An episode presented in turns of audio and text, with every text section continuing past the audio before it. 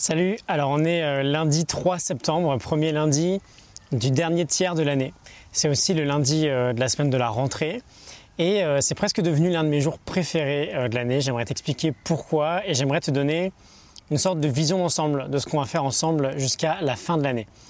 Alors, depuis bientôt trois ans que je travaille sur moi et que je travaille sur mes objectifs et que un peu plus chaque jour je change ma vie, j'ai pris l'habitude de compartimenter mon année en trois grosses parties, les quatre premiers mois jusqu'à fin avril, la période de l'été, mai, juin, juillet, août, et le dernier tiers de euh, septembre à décembre. Et donc, euh, petit coup de soleil là. Et donc, euh, à chaque début de tiers, je refais un point sur là où j'en suis et je refixe une ligne directrice pour les quatre derniers mois à venir. Et parmi ces trois périodes, celle de début septembre, c'est largement celle que je préfère parce que Déjà, elle suit l'été, donc c'est une période super agréable où euh, on peut être très bien reposé. Et surtout parce que toutes les activités qui sont calées sur le rythme scolaire, qu'elles soient sportives ou artistiques, ou les deux, euh, bah, elles reprennent. Et donc on peut s'inscrire euh, à des nouvelles choses et on peut reprendre des activités qui nous plaisent. Et bah, c'est aussi la période où je fais mon petit calendrier de tournoi de tennis. J'ai encore des gros objectifs pour l'année prochaine. Et en fait, voilà, je trouve ça super excitant. J'aimerais bien te transmettre une partie de cette excitation parce que J'entends tout le monde se plaindre que c'est la rentrée, qu'il faut s'y remettre.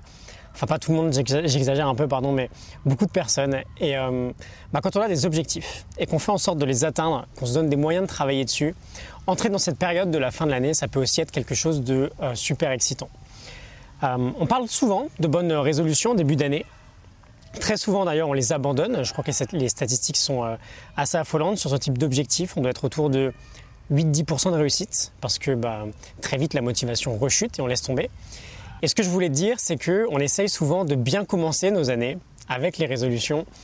Euh, mais j'aimerais te faire passer le message que ça peut être tout aussi important de bien finir l'année, d'arriver le 30-31 décembre et de se dire que bah ouais c'est cool, on a bien avancé, on va pouvoir attaquer une nouvelle année avec déjà un état d'esprit de conquête. Parce que les objectifs qu'on va se fixer en fin d'année, ils seront réfléchis du coup. Ce ne sera pas juste euh, des résolutions dans le vent pour faire comme tout le monde. Euh, il reste, on est le 3 septembre aujourd'hui, donc il reste, genre de moment où je devrais faire les calculs à l'avance, 31, 30, 31, 27, il reste 119 jours je crois, tu corrigeras si je me trompe. 119 jours c'est énorme. Si tu fais une petite action tous les jours jusqu'au 31 décembre, tu l'auras fait 119 fois.